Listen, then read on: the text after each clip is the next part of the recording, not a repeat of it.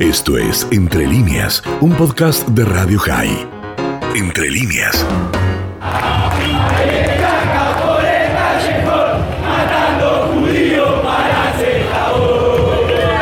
Dice, el universo del deporte hablado tiene demasiada mugre, barro. Cuando el deporte se juega, ese barro se diluye y el barro se queda sin intérpretes.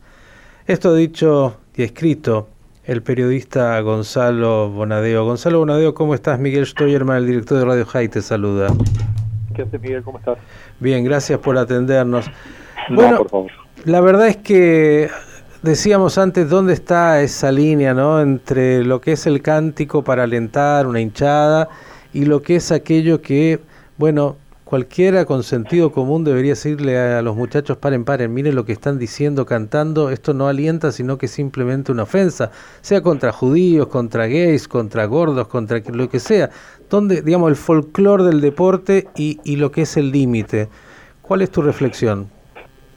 Mira, primero eh, hay, hay, un camino eh, extremadamente grave que atraviesa el fútbol hace muchísimo tiempo, que es el de haber naturalizado todo esto. Uh -huh. Eh, fíjate vos que, eh, que paradójico todo. Vos, vos me, me, pones al aire los, los eh, cantos xenófobos de un grupo de hinchas que yo cada vez que hay un banderazo, ya a esta altura no distingo entre barras bravas y no barras bravas, sobre todo porque cuando vos no puedes ir a la cancha y, un miércoles no tenés nada que hacer de tu vida y la verdad que tengo derecho a pensar que no sos justamente un hincha común y corriente que seguramente esa misma hora está laburando o viendo el partido por televisión.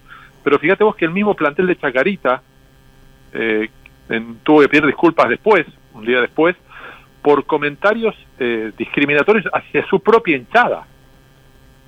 Mm. ¿Sí? O sea, esto no, no minimiza en absoluto nada, simplemente estoy hablando de cómo está generalizado todo esto.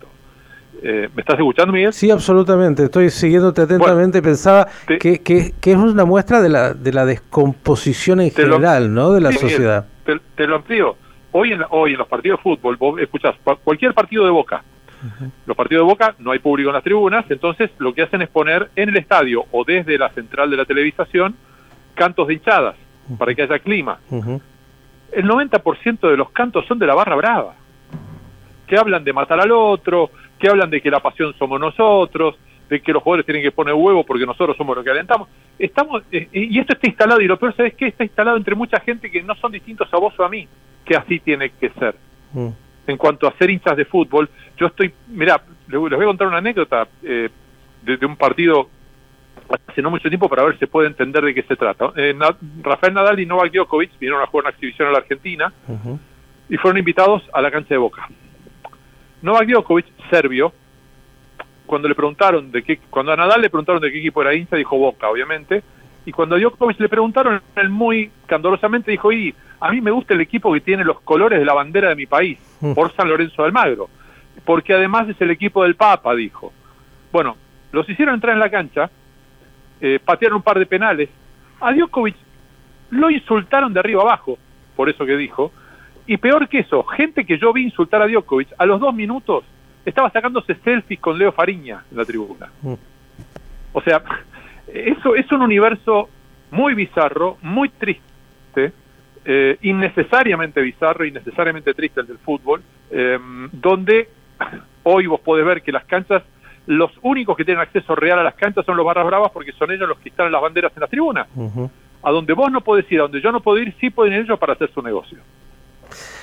Hablaste de negocio y creo que mucho tiene que ver con, eh, con eso y con una imagen de una sociedad que, que, el fútbol refleja. Porque, a ver, yo vengo toda esta mañana, Gonzalo, hablando de, del caso de esta chiquita Maya, ¿no? Donde eh, se ha desplegado un reality show como pocas veces he visto o tantas veces vemos, mañana va a ser otra Maya y la semana pasada fue otra, y lo que nadie dice es que esta chica ha estado raptada desde hace años, viviendo claro. en, en, en, una posilga inhumana, y va a volver ahí, y lo que gastaron en este operativo, el 1% de lo que movieron en términos de recursos, si se lo hubiesen dado a esta chiquita, seguramente tendría una vida mucho más digna. Digo, y, sí. y, y, y es un círculo vicioso, porque además también los medios se suman a esto, ¿no?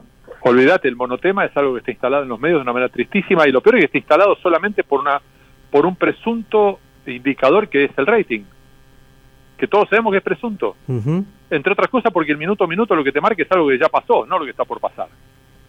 Al margen de eso, sí, eh, Maya vuelve al cautiverio. Ese es el título que nos está faltando.